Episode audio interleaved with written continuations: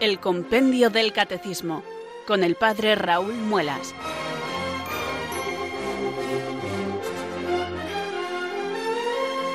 Muy buenas tardes, queridos oyentes de Radio María. Son las 4 o las 3 en Canarias. Aquí comienza una nueva edición del programa El Compendio del Catecismo de la Iglesia Católica. Reciban desde Talavera de la Reina un saludo muy cordial del Padre Raúl Muelas, que un día más les habla desde estos micrófonos de Radio María, la radio de la Virgen, la fuerza de la esperanza. Sed todos bienvenidos.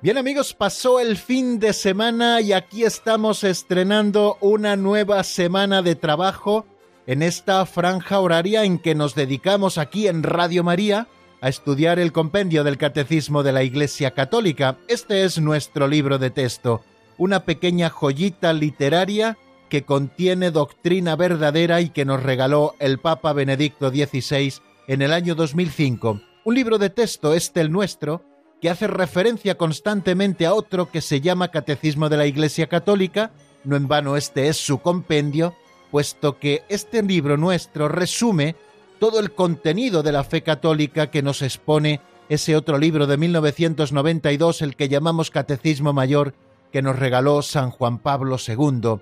Aquí, con preguntas y respuestas, poquito a poco nos vamos acercando a toda la doctrina católica, siguiendo esas cuatro partes del Catecismo de la Iglesia. En primer lugar, aquello que tenemos que creer, la les credendi. En segundo lugar, aquello que tenemos que celebrar, la lex celebrandi. En tercer lugar, aquello que tenemos que vivir, la lex vivendi. Y en cuarto lugar, aquello que tenemos que orar, la lex orandi.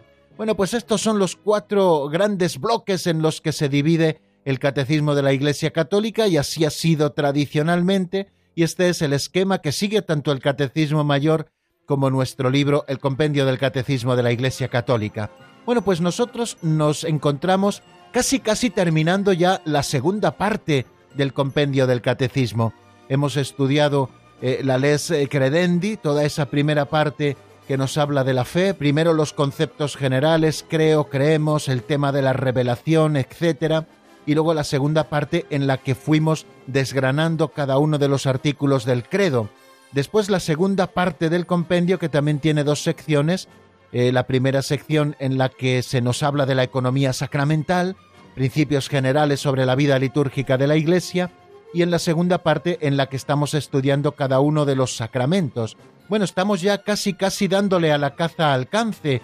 No en vano nos quedan un par de días para terminar el sacramento del matrimonio eh, luego haremos también una visión panorámica, un poco de repaso de todo lo que hemos visto rápidamente y a grandes trazos sobre eh, este sacramento para la comunión y la misión en la iglesia, el sacramento del matrimonio. Y después, en poquitos días, tres o cuatro días, pues estaremos estudiando eh, otras celebraciones litúrgicas que se recogen en este capítulo cuarto de la sección segunda de la segunda parte del catecismo. Y esas otras celebraciones litúrgicas son los sacramentales, y son también las exequias cristianas. Y con esto terminaremos la segunda parte del compendio del catecismo, o sea que habremos cubierto ya más de la mitad de los números del compendio y nos quedarán por desarrollar la lex vivendi, la nueva vida en Cristo y los mandamientos, y la lex orandi, que es eh, la oración cristiana y también la explicación de la oración por antonomasia, la que Cristo nos enseñó, que es el Padre nuestro. Pues fijaros amigos todo lo que tenemos por delante, no solamente hoy, sino a lo largo de todo el tiempo que nos queda de explicar el compendio del Catecismo de la Iglesia Católica.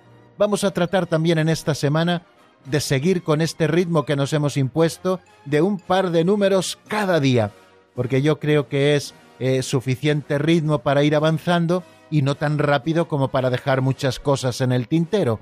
Bueno, creo que más o menos vamos haciéndolo de una manera clara, sin perder nunca de vista ese repaso que hacemos siempre de lo visto en nuestro programa anterior. Bueno, pues vamos a comenzar de una vez el programa de hoy y lo vamos a hacer rezando porque necesitamos la asistencia del Espíritu Santo para poder abordar nuestro cometido, que es el del estudio de la doctrina católica, en definitiva, el del conocimiento de Dios y de su plan de salvación. Por eso un día más invocamos al Espíritu Santo de esta manera. Ven Espíritu Santo, llena los corazones de tus fieles y enciende en ellos el fuego de tu amor. Envía Señor tu Espíritu que renueve la faz de la tierra. Oh Dios, que llenaste los corazones de tus fieles con la luz del Espíritu Santo, concédenos que guiados por el mismo Espíritu, sintamos con rectitud y gocemos siempre de tu consuelo. Por Jesucristo nuestro Señor. Amén.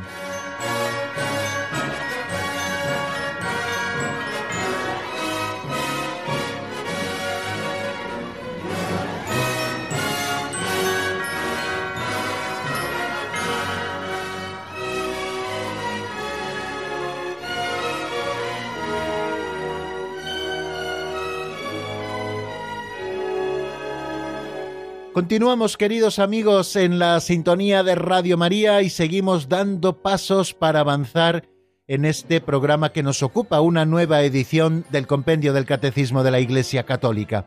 En este momento, nuestro segundo espacio dentro del programa, vamos a abrir un libro auxiliar que se titula Pinceladas de Sabiduría, escrito hace muchos años por don Justo López Melús. Vamos a tomar prestado uno de sus capitulillos.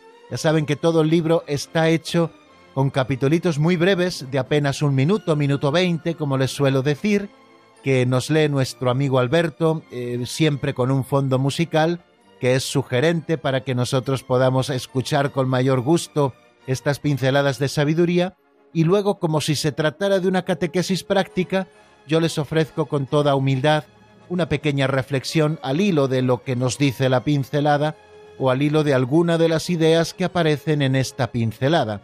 Vamos a por la de hoy que se titula Confesión frecuente.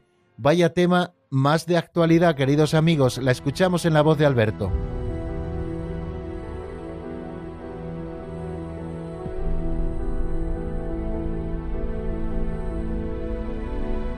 Confesión frecuente.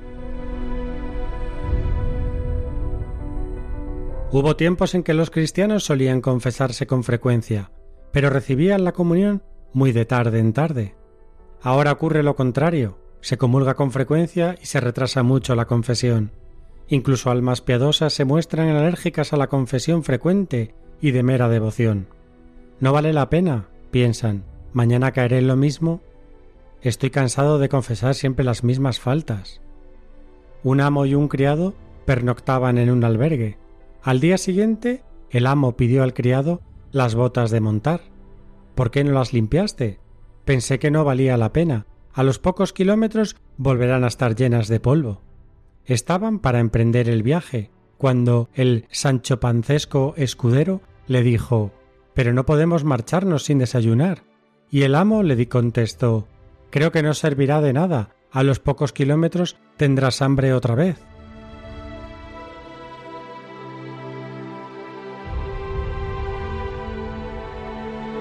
Les decía, queridos oyentes, que el tema que hoy trata la pincelada es un tema de actualidad porque es algo en lo que yo pienso con mucha frecuencia.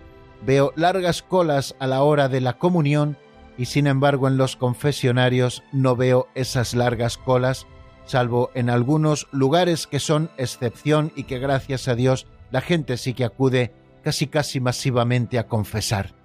Grandes colas para la comunión y no hay las mismas expectativas con respecto al sacramento de la penitencia.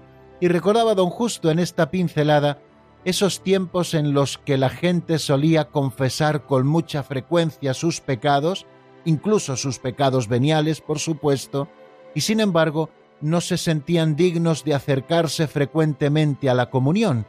De hecho, quedó esa expresión acuñada de es una persona de comunión diaria, como para significar que era una persona de una rectísima conciencia que cuidaba mucho todos los detalles y una persona a la que se le calificaba de comunión diaria era una persona verdaderamente buena, seguidora del Señor, fiel y comprometida, ¿no?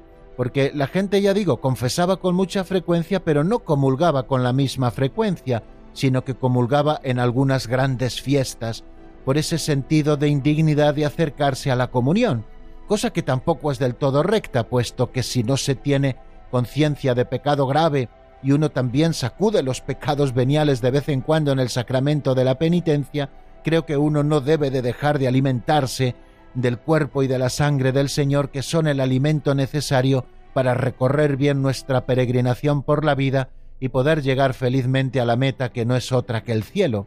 Pero también recuerda don Justo en esta pincelada los tiempos actuales en los que se comulga muy frecuentemente y sin embargo la frecuencia del sacramento de la penitencia no es la misma. Es verdad que no podemos confesarnos todos los días, o que tampoco sería saludable quizá confesarnos todos los días, aunque muchos santos lo han hecho, aunque muchos santos, como les digo, pues eh, han tenido esa conciencia de pecado y cada día han querido acercarse al sacramento de la penitencia. Pero si la cosa no urge porque haya pecados de mayor gravedad, pues evidentemente si son pecados veniales no hace falta esa confesión diaria, pero sí una confesión frecuente. Si recuerdan cuando estuvimos viendo los sacramentos para la curación, el primer sacramento de la curación que estuvimos estudiando fue el sacramento de la penitencia.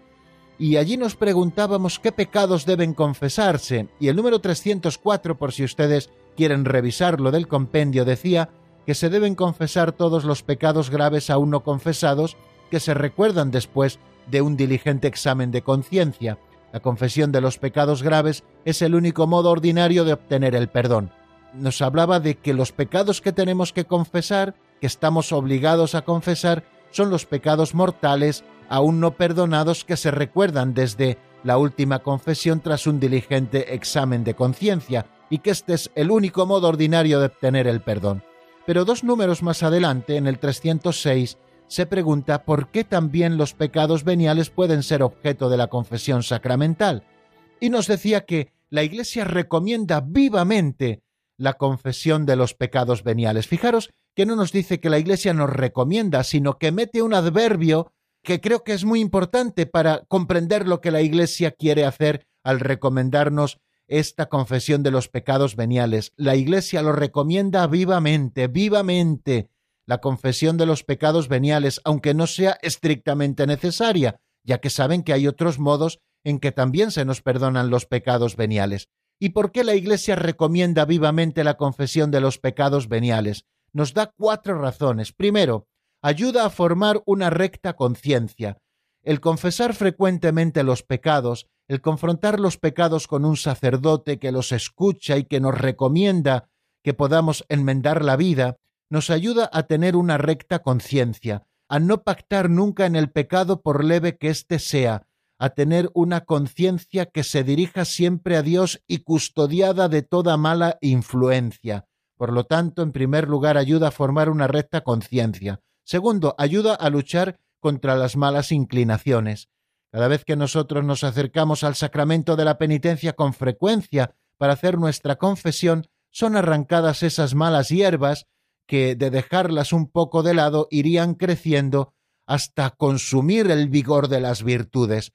Por eso, el confesar frecuentemente es una ayuda muy eficaz contra las malas inclinaciones que encontramos en nuestro corazón, fruto de las pasiones que tratan de desviarse y fruto también de la concupiscencia que encontramos en nosotros. Nos da una tercera razón de por qué confesar los pecados veniales con frecuencia. Nos dice que es dejarse curar por Cristo. Qué cosa tan importante, ¿no? El sacramento de la penitencia es un encuentro personal con Jesucristo, médico de los cuerpos y de las almas. Acercarnos al sacramento de la penitencia es dejarnos curar por el mismo Cristo que actúa directamente en la persona del ministro y a través también del ministerio de la Iglesia. Y cuarto, progresar en la vida del Espíritu. Los que se dejan llevar por la carne son hijos de la carne, los que se dejan llevar por el Espíritu son hijos del Espíritu. ¿Cómo podemos progresar en el Espíritu? Pues abandonando las obras del mundo y de la carne y empeñándonos en que sea el Espíritu el que conduzca nuestra vida hacia el cielo, como antes les indicaba. Bueno, pues estas cuatro razones nos da el compendio del catecismo de por qué confesar frecuentemente. La pincelada de hoy nos anima a confesar frecuentemente. Y nada sirven, queridos amigos, esas excusas de no vale la pena porque mañana volveré a caer, esto es lo mismo de siempre, estoy cansado ya de confesar siempre las mismas faltas, nada de esto. Y qué bien nos ha venido, queridos oyentes, el ejemplo de aquel amo y su criado que pernoctaban en el albergue. Cuando el amo le pidió las botas al criado al día siguiente, se las entregó sucias al criado y le dijo ¿Por qué no las has limpiado como era tu obligación? Y el criado dijo Pensé que no merecía la pena, como si iban a volver a manchar. Bueno, pues cuando fueron a salir, le dijo el criado Oye, amo, ¿no desayunamos hoy? Y le dijo ¿Para qué si dentro de un rato vamos a volver a tener hambre? Bueno, pues yo creo que es muy significativo y gráfico el ejemplo para ver, queridos amigos, que tenemos que purificar las faltas que tenemos, aunque luego, desgraciadamente, podamos cometer otras parecidas, pero ya no serán las mismas. Las primeras estarán perdonadas y estaremos fortalecidos para luchar contra las tentaciones que vengan. Confesión frecuente, amigos.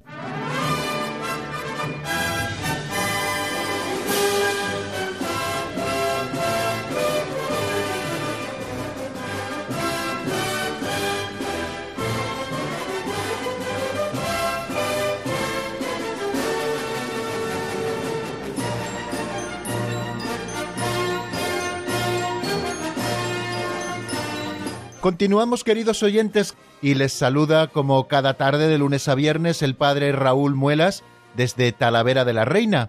Vamos a seguir avanzando en el estudio del compendio del catecismo, primero dando un pasito hacia atrás, lo hacemos siempre, repasando lo que vimos en la última edición del compendio del catecismo de la Iglesia Católica.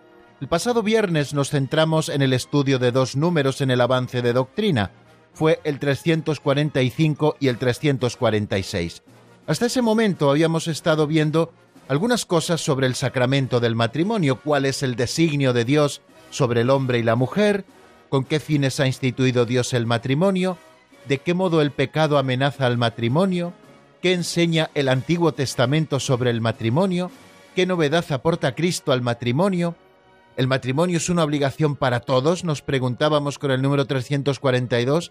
¿Cómo se celebra el sacramento del matrimonio?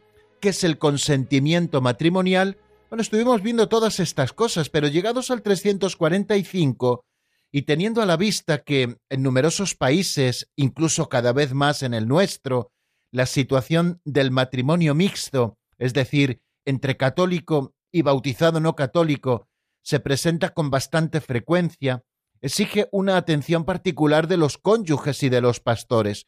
El caso de matrimonios con disparidad de cultos, es decir, entre católico y no bautizado, exige aún una mayor atención. Bueno, pues teniendo a la vista e, e, esta realidad de los matrimonios mixtos, que son matrimonios entre un bautizado católico y un bautizado no católico, y los matrimonios con disparidad de cultos, que son entre un bautizado católico y un no bautizado, pues el compendio se pregunta ¿qué se exige cuando uno de los esposos no es católico?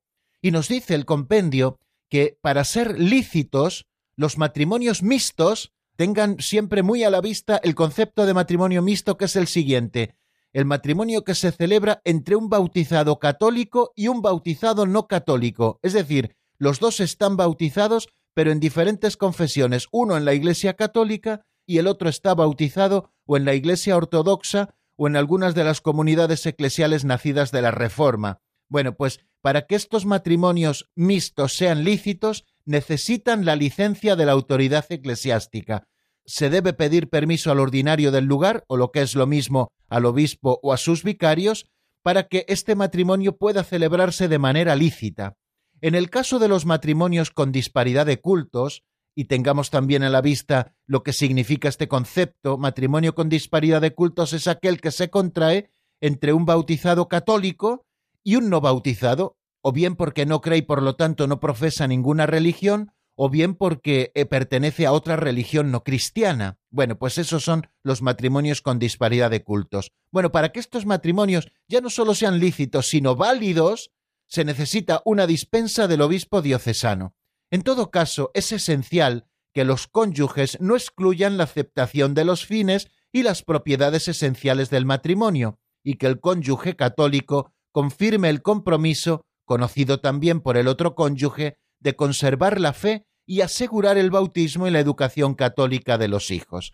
O sea que para que un matrimonio entre parte católica y parte no católica sea posible, tienen que tenerse en cuenta estas cosas. Para la validez de los matrimonios mixtos, entre dos bautizados, uno católico y otro bautizado en una confesión no católica, se necesita licencia de la autoridad eclesiástica para la licitud de ese matrimonio. Y en el caso de los matrimonios con disparidad de cultos, es decir, entre un bautizado y un no bautizado, para ser válidos esos matrimonios se necesita de una dispensa del obispo. En todo caso, nos dice, aunque haya que pedir por supuesto esa dispensa o ese permiso para poderse realizar o bien el matrimonio con disparidad de cultos o bien el matrimonio mixto respectivamente, en todo caso es esencial, dice, que los cónyuges no excluyan la aceptación de los fines y las propiedades esenciales del matrimonio. Esto es clave, o sea que los dos cónyuges, el católico y el no católico, deben aceptar los fines propios del matrimonio, que son la comunión y ayuda mutua de los esposos y también la generación y educación de la prole. No pueden excluir ninguno de estos fines y tampoco las propiedades esenciales del matrimonio, es decir, la unidad y la indisolubilidad. Y también se exigen unas cautelas, que el cónyuge católico firme el compromiso de conservar la fe y asegurar el bautismo y la educación católica de los hijos. Y también es importante que el no católico conozca también ese compromiso del cónyuge católico. Bueno, pues estas son las cautelas que exige la Iglesia para que pueda realizarse un matrimonio entre una parte católica y una parte no católica. Nos dice el Catecismo Mayor de la Iglesia algo interesante en el número 1634. Dice que la diferencia de confesión entre los cónyuges no constituye un obstáculo insuperable para el matrimonio, cuando llegan a poner en común lo que cada uno de ellos ha recibido de su comunidad y a aprender el uno del otro el modo como cada uno vive su fidelidad a Cristo. Pero ojo, igual que el obstáculo no es insuperable, también es verdad que las dificultades de los matrimonios mixtos no deben ser tampoco subestimadas. Se deben al hecho de que la separación de los cristianos no se ha superado todavía. Los esposos corren el peligro de vivir en el seno de su hogar el drama de la desunión de los cristianos. La disparidad de cultos puede agravar aún más estas dificultades, nos dice el Catecismo Mayor, divergencias en la fe, en la concepción misma del matrimonio, pero también mentalidades religiosas distintas pueden constituir una fuente de tensiones en el matrimonio, principalmente a propósito de la educación de los hijos. Y una tentación que puede presentarse entonces es la indiferencia religiosa. Bueno, pues vamos a dejar aquí, queridos amigos, lo relativo al 345, que nos habla de qué se exige cuando uno de los esposos no es católico. El siguiente número que estudiamos fue cuáles son los efectos del sacramento del matrimonio. Como en los demás sacramentos, también al estudiar el matrimonio estuvimos desgranando sus efectos de una manera sencilla. ¿Qué efectos produce el sacramento del matrimonio en aquellos que lo reciben. Y nos dice el 346 del compendio lo siguiente, el sacramento del matrimonio crea entre los cónyuges un vínculo perpetuo y exclusivo. Ojo, primer efecto del sacramento del matrimonio. Crea entre los cónyuges un vínculo perpetuo y exclusivo. Quiere decir único e indisoluble. Así es el vínculo matrimonial. Y esto es efecto del matrimonio. Por tanto, el matrimonio rato y consumado entre bautizados no podrá ser nunca disuelto. Vamos a explicar qué es eso de matrimonio rato y matrimonio consumado. Seguramente muchos lo hayan oído, pero quizá algunos no. Matrimonio rato es aquel matrimonio que se ha celebrado profesándose los esposos el consentimiento matrimonial según la forma canónica delante de un testigo cualificado de la Iglesia con la debida jurisdicción. El matrimonio rato, por lo tanto, es aquel matrimonio que se ha celebrado en la iglesia ante el sacerdote con todas las formalidades que exige la ley canónica. Eso es el matrimonio rato. Y el matrimonio consumado es aquel matrimonio que, una vez celebrado en la iglesia, llega, digamos, como a su plenitud por la unión sexual de los esposos. Entonces, el matrimonio rato, es decir, celebrado en la iglesia y consumado por la unión íntima de los esposos, ese matrimonio entre bautizados no podrá ser nunca disuelto por ningún poder humano, por ningún poder humano. Y esto precisamente es, queridos amigos, el primer efecto del sacramento del matrimonio, que crea un vínculo perpetuo y exclusivo, de modo que Dios mismo ratifica el consentimiento de los esposos. de suerte que el matrimonio rato y consumado entre bautizados no podrá ser nunca disuelto. Por otra parte, aquí nos habla de otro efecto, este sacramento confiere a los esposos la gracia necesaria para alcanzar la santidad en la vida conyugal y acoger y educar responsablemente a los hijos. Ven, en esta segunda parte del número 346 nos está hablando el compendio del catecismo de la gracia especial del sacramento del matrimonio para aquellos que están recibiendo este sacramento. Y esa gracia especial es la gracia necesaria para alcanzar la santidad en la vida conyugal. Ya saben que la vida matrimonial es para la santidad de los cónyuges. Aquellos que han sido llamados al sacramento del matrimonio han de ser santos, y el Señor en el matrimonio les concede la gracia necesaria para alcanzar la santidad en la vida conyugal, cumpliendo con sus deberes propios de esposos, y también la gracia necesaria para acoger y educar responsablemente a los hijos. Dentro de esta gracia necesaria para alcanzar la santidad en la vida conyugal, van muchísimas gracias más. Por ejemplo, la gracia de la fidelidad, ¿no? que el Señor concede a aquellos esposos que se la piden cada día con sincero corazón y que ponen humanamente como una colaboración pues los medios necesarios para vivir esa fidelidad y otras muchas más y otras muchas más, ¿no? Bueno, y luego también la de acoger y educar responsablemente a los hijos. El otro día creo recordar que les decía que los hijos nunca traen un libro de instrucciones para poder educarlos. Y es verdad que a veces es muy difícil la educación de los hijos, y es verdad también que los padres tienen muchos elementos a veces en contra para poder educar cristianamente a sus hijos, y el ambiente a veces no es el más favorable. Bueno, todas estas cosas que ustedes bien conocen, pero aquellos matrimonios que viven la gracia sacramental que recibieron el día de su boda, que cada día procuran vivir en gracia de Dios, que ponen los medios de oración y de entrega necesarios, que se cuidan el uno al otro, pues qué duda cabe que el Señor les da las gracias para que puedan acoger y educar cristianamente también a sus hijos. Bueno amigos, pues dejamos aquí, si les parece, todo lo relativo a estos dos números que estuvimos estudiando el otro día, el 345 y el 346, y nos preparamos para seguir estudiando, en este caso, un par de números más del compendio del catecismo, a ver si nos da tiempo de estudiar cuáles son los pecados gravemente contrarios al sacramento del matrimonio y cuándo admite la Iglesia la separación física de los esposos. Vamos a detenernos, queridos amigos, un momentito en la palabra escuchando un tema de refugio, este grupo argentino, titulado Solo para él. Lo escuchamos y enseguida estamos nuevamente juntos.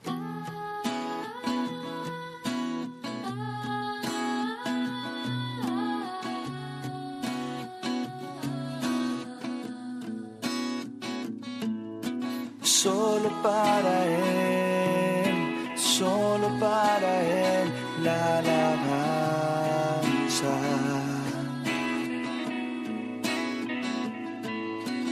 Solo para Él, solo para Él, la alabanza.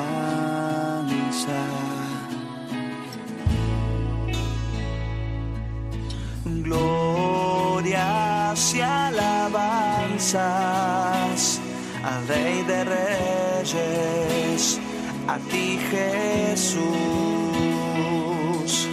glorias y alabanzas al Rey de Reyes,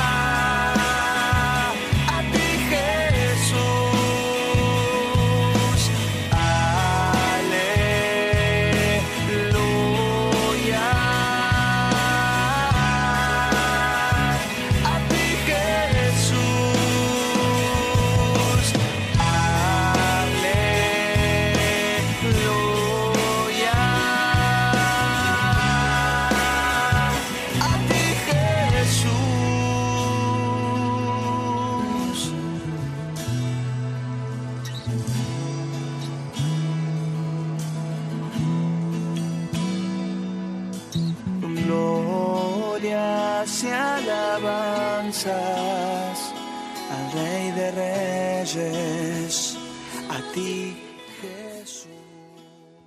Están escuchando el Compendio del Catecismo con el Padre Raúl Muelas.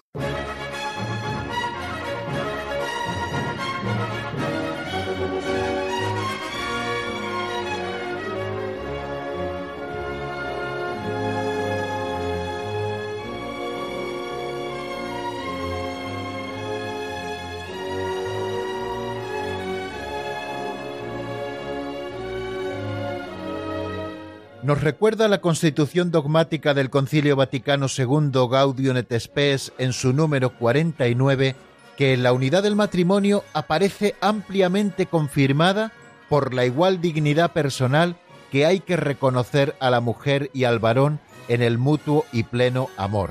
Bueno, pues esta frase nos va a servir, queridos amigos, para introducir el siguiente tema aquí en el compendio del Catecismo, en la sintonía de Radio María, donde continuamos y vamos a estudiar el número 347 del compendio, que se pregunta cuáles son los pecados gravemente contrarios al sacramento del matrimonio. Vamos a escuchar primero qué es lo que nos dice este número como respuesta en la voz de Marta Jara.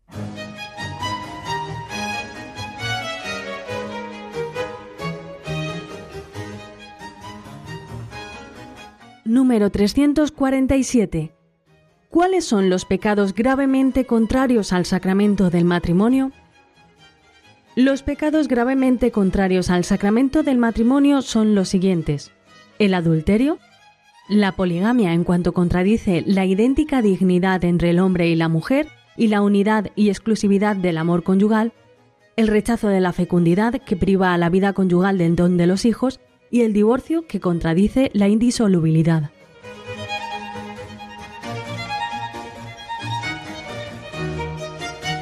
Bien, acabamos de escuchar esta lista de pecados gravemente contrarios al sacramento del matrimonio que nos presenta el número 347 del compendio del Catecismo. Nos dice lo siguiente, que los pecados gravemente contrarios al sacramento del matrimonio son los siguientes. El adulterio, la poligamia en cuanto contradice la idéntica dignidad entre el hombre y la mujer y la unidad y exclusividad del amor conyugal, el rechazo de la fecundidad que priva a la vida conyugal del don de los hijos y el divorcio que contradice la indisolubilidad. Cuatro pecados, por lo tanto, recoge este número 347 como los más graves contrarios al sacramento del matrimonio. Por una parte, el adulterio, por otra parte, la poligamia, por otra parte, el rechazo de la fecundidad y por otra parte también el divorcio, que contradice la indisolubilidad. Bueno, pues de eso vamos a hablar precisamente ahora, queridos amigos, a propósito del 347, los pecados gravemente contrarios al sacramento del matrimonio. El número 1646 del Catecismo Mayor de la Iglesia, al que hace referencia este número 347 del compendio, nos dice lo siguiente. El amor conyugal exige de los esposos, por su misma naturaleza, una fidelidad inviolable. La fidelidad es un elemento también esencial en la vida del matrimonio. Esto es consecuencia del don de sí mismos que se hacen mutuamente los esposos. Cuando los esposos prestan su consentimiento mutuo, se están ofreciendo y recibiendo en exclusividad el uno al otro. El auténtico amor tiende por sí mismo ser algo definitivo, no pasajero. Esta íntima unión, dice Gaudium et en cuanto donación mutua de dos personas, así como el bien de los hijos, exigen la fidelidad de los cónyuges y urgen su indisoluble unidad. El motivo más profundo de esta fidelidad está en la fidelidad de Dios a su alianza, de Cristo a su iglesia. Por el sacramento del matrimonio, ya lo hemos dicho, los esposos quedan capacitados para representar y testimoniar esta fidelidad. Por el sacramento, la indisolubilidad del matrimonio adquiere un sentido nuevo y más profundo. Y también nos dice, a propósito de esto, en el número 1648, que puede parecer difícil, incluso imposible, atarse para toda la vida a un ser humano. Por ello es tanto más importante anunciar la buena nueva de que Dios nos ama con un amor definitivo e irrevocable, de que los esposos participan de este amor que les conforta y mantiene, y de que por su fidelidad se convierten en testigos del amor fiel de Dios. Los esposos que con la gracia de Dios dan este testimonio, con frecuencia en condiciones muy difíciles, merecen la gratitud y el apoyo de la comunidad eclesial. Bien, pues al hablarnos estos números del Catecismo Mayor de la Iglesia de la fidelidad como un elemento esencial, fundamental, importantísimo dentro del matrimonio, ahora entendemos por qué el adulterio y la poligamia son pecados muy graves contrarios al sacramento del matrimonio. Bueno, en primer lugar tendríamos que eh, definir quizá qué es eso del adulterio. Pues el adulterio, técnicamente hablando, es la unión sexual voluntaria entre una persona casada y otra persona que no sea su cónyuge. No se trata solo de tener relaciones sexuales fuera del matrimonio, sino que tiene el agravante de atentar contra el vínculo matrimonial que no es algo puramente humano, sino que está establecido por el mismo Dios. Y es tan grave verdaderamente el adulterio.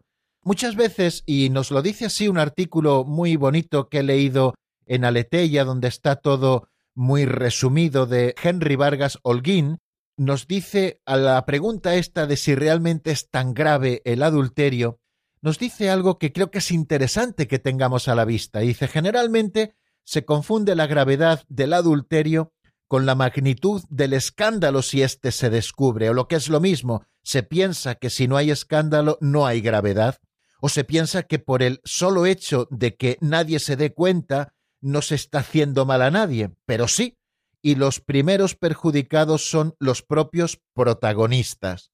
El adulterio daña a los propios protagonistas, el adulterio daña a la Iglesia y daña también a la sociedad. Es más grave de lo que a veces podemos pensar, aunque la sociedad en muchos casos lo vea incluso, fijaros hasta dónde hemos llegado, con buenos ojos. En realidad este pecado tiene que ver con algo mucho más profundo, como hemos escuchado en esos números del Catecismo Mayor, tiene que ver con romper la alianza con Dios. Es verdad que cuando aparece el pecado del adulterio, eh, muchas veces aparece también con una justificación, y no se puede justificar nunca el adulterio con una supuesta lógica humana, diciendo, por ejemplo, estamos bien y felices, todo el mundo lo hace, la culpa del fracaso matrimonial fue mía y por tanto tengo todo el derecho a rehacer mi vida con otra persona, cueste lo que cueste, o estoy con una persona que me valora, que mira por mis hijos y que sobre todo me ama, etcétera, etcétera, etcétera, ¿no? Son como excusas que siempre se ponen y que tratan de justificar el adulterio. Y nos dice este artículo al que estoy citando que el maligno siempre hace el mal con apariencia de bien, y además sigue muchas veces la lógica del mundo. Eh, no hay que buscar falsas lástimas para no cortar radicalmente con el pecado y para enmendar la vida que es necesario hacerlo. Es preferible, por supuesto, hacer renuncias y sacrificios y tener una conciencia limpia y tranquila y pura, que tener lo que el mundo ofrece, pero con remordimientos de conciencia y lejos de la salvación.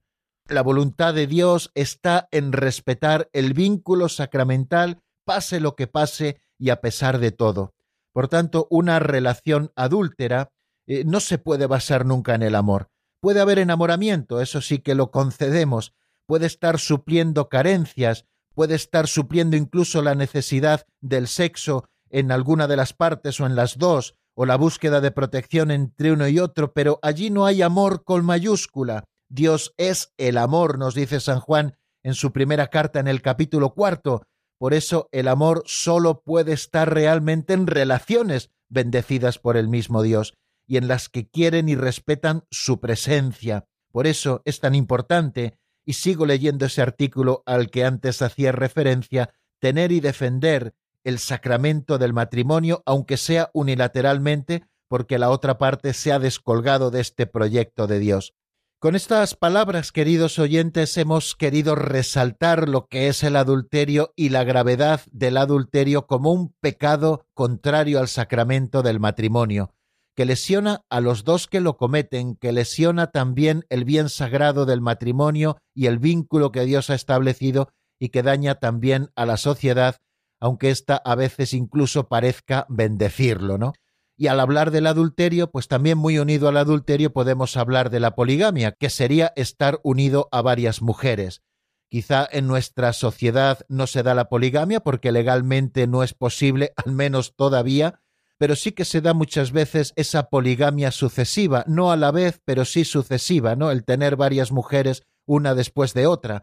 Y en este mismo sentido podríamos hablar también de la poliandria, ¿no? Que sería para una mujer tener varios hombres. En este sentido no queremos hacer distinciones porque tanto la poligamia como lo que se puede llamar poliandria, el tener varios hombres, contradice la idéntica dignidad entre el hombre y la mujer y también la unidad y exclusividad del amor conyugal.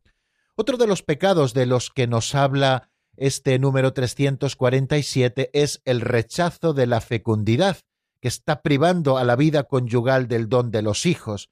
Decíamos que alguien que se acerca a recibir el sacramento del matrimonio negando ya los hijos, es decir, no queriendo tener hijos, no estaría contrayendo válidamente el matrimonio canónico, porque la fecundidad es muy importante, es uno de los fines del matrimonio, y además, puesto que el matrimonio está para la comunión y el bien de los cónyuges, una parte no puede prohibir a la otra o de la paternidad o de la maternidad. Por eso la unión sexual en el matrimonio es lícita cuando está abierta a la vida y cuando no se está produciendo el rechazo de la fecundidad, que como nos dice ese mismo número 347, está privando a la vida conyugal del don de los hijos. Tendríamos que hablar, eh, y seguramente lo hagamos en su momento, cuando lleguemos a ello en la tercera parte del compendio del catecismo, tendríamos que hablar del concepto de paternidad responsable, que es el que acuña la Iglesia y que es un concepto precioso que creo que todos tenemos que reconocer, pero no me voy a detener ahora en él porque ya lo abordaremos en su momento. Y también nos dice que un pecado gravemente contrario al sacramento del matrimonio es el divorcio, que está contradiciendo la indisolubilidad. El divorcio es la ruptura del vínculo a nivel civil. Quiere decir que aquella parte que lo busca y lo procura está pecando gravemente también, no contra la indisolubilidad del matrimonio. Siempre en el divorcio hay una parte también a la que le toca sufrirlo en muchos casos de manera inocente que no lo ha buscado y que no lo ha procurado, ¿no? pero ese divorcio procurado para romper el vínculo matrimonial también es un atentado grave contra el sacramento del matrimonio. Bueno, de todas estas cosas hablaremos eh, más largo y tendido cuando estemos tratando sobre los mandamientos de la ley de Dios, pero bástenos en este momento recordar pues estos pecados gravemente contrarios al sacramento del matrimonio, como nos lo ofrece este número 347 del compendio del Catecismo de la Iglesia Católica. Bien, y aunque ya nos va quedando poquito tiempo del programa de hoy, todavía creo que nos da tiempo a asomarnos al número 348, que no es muy extenso en su contenido y que se pregunta cuándo admite la Iglesia la separación física de los esposos. Ya saben que la Iglesia no admite el divorcio, es decir, la ruptura civil del vínculo del matrimonio, porque el vínculo sigue existiendo, porque ninguna fuerza humana puede romperlo, pero sí admite la Iglesia que en casos determinados se produzca la separación de los esposos. ¿Cuándo esto es posible? Vamos a ver qué nos dice el 348 en la voz de Marta Jara.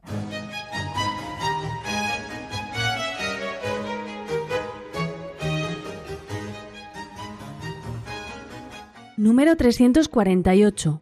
¿Cuándo admite la Iglesia la separación física de los esposos? La Iglesia admite la separación física de los esposos cuando la cohabitación entre ellos se ha hecho por diversas razones prácticamente imposible, aunque procura su reconciliación. Pero estos, mientras viva el cónyuge, no son libres para contraer una nueva unión, a menos que el matrimonio entre ellos sea nulo y como tal declarado por la autoridad eclesiástica.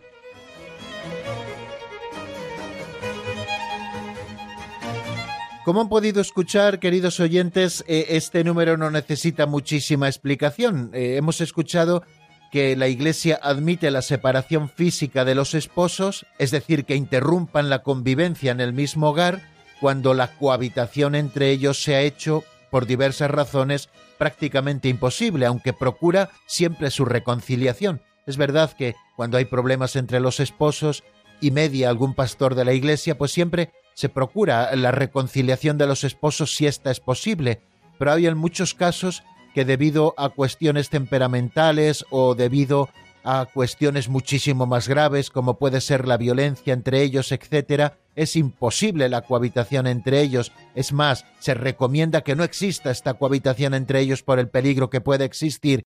En estos casos la Iglesia admite, por supuesto, faltaría más, la separación física de los esposos, pero eh, teniendo a la vista que estos, estos esposos, mientras viva el otro cónyuge, no son libres para contraer una nueva unión, a menos que el matrimonio entre ellos sea nulo y como tal declarado por la autoridad eclesiástica.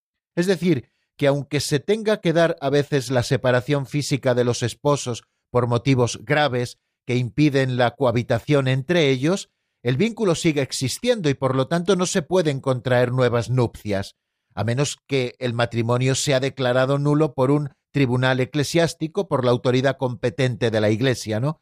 Que en este caso quien tiene la potestad judicial en la Iglesia es el obispo y también los tribunales eclesiásticos que ejercen esa potestad judicial en nombre del obispo o de los obispos que pudieran ser competentes a la hora de juzgar sobre un matrimonio concreto.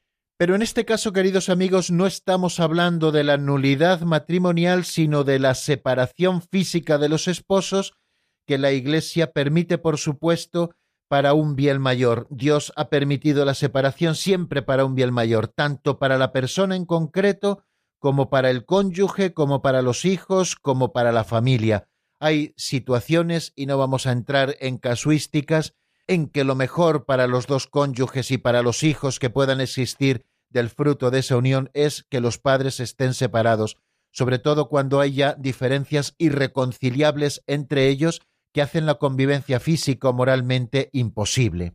Les puedo recomendar, queridos amigos, para completar este tema, una entrevista que hizo Patricia Navas en Aleteia a María Luisa Edgar, experta en el acompañamiento y la sanación de personas separadas. Creo que ahí se recoge preciosamente pues dos términos que aparecen en este número 348, la separación física de los esposos cuando la cohabitación entre ellos no es posible, es admitida por la Iglesia, y que también la Iglesia procura la reconciliación siempre que ésta sea posible para poder sanar las heridas. Pero como ya no nos queda tiempo para más, voy a recordarles nuestro número de teléfono de directo por si ustedes quieren llamarnos. 91005 9419 91005 9419. Pueden ustedes ir marcando mientras escuchamos al menos algunos compases, poquitos serán, de Vuelvo a Nacer, un tema de Río Poderoso sacado del álbum Déjame así. Lo escuchamos y enseguida volvemos nuevamente juntos.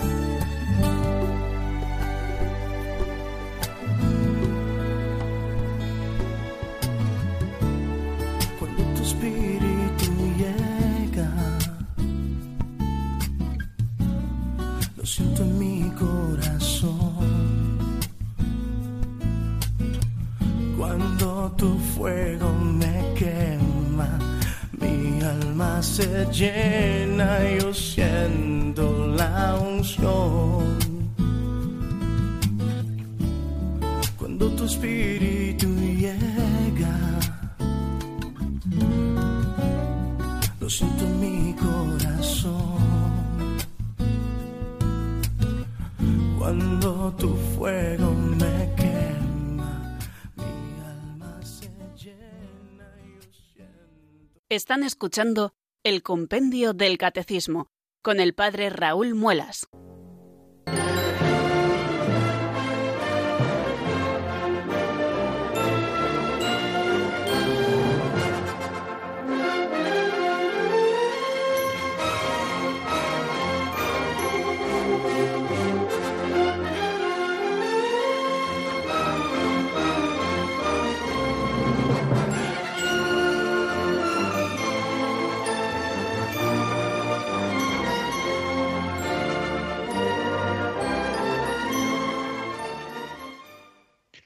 Avanzamos, queridos amigos, hacia el final de nuestro programa. Nos separan diez minutos de las cinco de la tarde y seguimos aquí en el Compendio del Catecismo, abriendo el 910059419 para que ustedes puedan intervenir.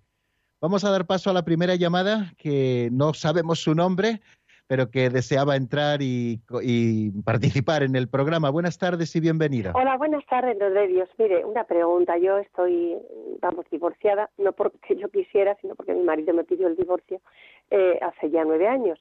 Eh, yo quería preguntarle en relación con el matrimonio. Mm, mm, el débito conyugal es mm, una obligación del matrimonio, del, vamos, del marido hacia la mujer y de la mujer hacia el marido, ¿no?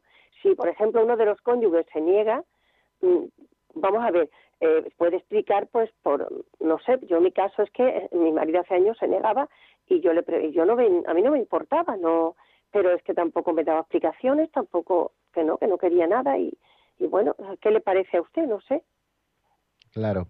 Bueno, pues es, evidentemente sí, claro, la negación del débito, eh, sobre todo eh, cuando hay causas mm, justas o graves para la negación, bueno, pues puede estar justificado, pero la negación eh, así sin más del débito conyugal, eh, efectivamente, pues es, es una causa grave dentro del matrimonio. Y además es una de esas causas, ahora que estábamos hablando de la separación conyugal, como, como de una institución típica del derecho canónico, pues evidentemente eh, dice, dice el Código de Derecho Canónico en el 1151 que los cónyuges tienen el deber y el derecho de mantener la convivencia conyugal a no ser que les excuse una causa legítima.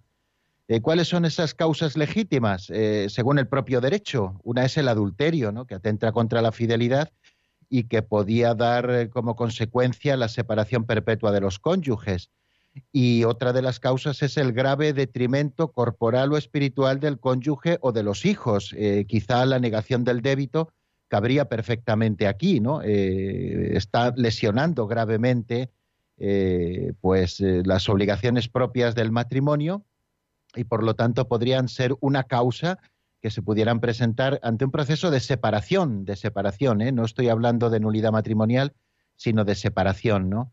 y evidentemente pues sí sí es una anomalía grande el hecho de que de que esto de que esto ocurra no de, que por parte de una de, las dos partes del matrimonio pues se niegue se niegue el débito claro. Es, no es, es una anomalía eh, evidentemente y sobre todo sin, que haya causas y, evidentemente sin dar unas razones suficientes no que puedan convencer a la otra parte. Eh, evidentemente, pues eh, hay, hay un grave deterioro de la convivencia que incluso puede llegar a, romperla, evidentemente, y ser una causa justa para esa separación, ¿no? Igual que eh, otra de las causas que no decíamos porque no nos daba tiempo es el abandono malicioso del hogar, ¿no? Pues es otra causa también que puede dar lugar a esa separación de los cónyuges y que un obispo o un tribunal eclesiástico declare la separación permaneciendo el vínculo, claro que es a la que nos estamos refiriendo. Muy bien, bueno, pues vamos a irnos hasta Salamanca en este momento. Allí nos espera María Luisa. Buenas tardes, tenemos solamente un minuto. Bienvenida. Buenas tardes, padre. También lo mío es una experiencia. Mire, yo después de 26 años casada, llevo 18 separada, pero separada legalmente con todo mi, con una separación por mm, bien, bien realizada y, y habiéndolo consultado con un sacerdote que, decía que tenía que pedir la nulidad porque yo era motivo de nulidad. Yo no pedí la nulidad porque tengo un hijo y los hijos arman un cacao grandísimo de si ya eres hijo del padre que no como luego eh, como no es el matrimonio, pues luego se hacen un cacao. Yo no pedí la nulidad, pero yo acepté y me di cuenta que yo no tengo, o sea, no tengo el vínculo, tengo no tengo el vínculo roto, tengo mi vínculo hasta que me muera. Y yo tengo que llevar una vida de castidad, padre fui consciente del paso que di. Pero, pero claro, es que fue una cosa, un caso en el que quisimos, quisimos solucionarlo, no se pudo, y, y, y aconsejada ya por, por, por, por así, por, por un sacerdote muy experimentado, ¿entiende? Sí, sí, no, perfectamente. Y me parece además un testimonio precioso, eh, pues que viene a ratificar un poco también lo que este número 348 del compendio del catecismo nos dice, ¿no? Que llega un momento en que la separación física de los esposos es necesaria, la Iglesia lo admite y además la Iglesia lo autoriza, por supuesto, ¿no? Eh, hablamos de, esos eh, hechos que lesionan gravemente, ¿no? Algunos de los principios y que son causa de separación, vuelvo a repetir, el adulterio, el grave detrimento corporal o espiritual del cónyuge de los hijos o el abandono malicioso del hogar, ¿no? Pues seguramente también su caso se refiera a ese grave detrimento corporal o espiritual del cónyuge o de los hijos y usted pues, pues ha hecho una opción que creo que es lícita y buena y sabiendo que el vínculo permanece y que eh, efectivamente pues al existir el vínculo pues no es usted libre para unirse eh, a otra persona eh, tanto en matrimonio o, carnalmente no y vivir en castidad claro que sí pues muchísimas gracias María Luisa también por su testimonio y creo que tenemos que ir terminando porque se nos ha acabado el tiempo pero si Dios quiere mañana seguiremos ¿eh? Eh, la bendición de Dios Todopoderoso, Padre, Hijo y Espíritu Santo, descienda sobre vosotros y permanezca para siempre. Amén. Hasta mañana, si Dios quiere, amigos.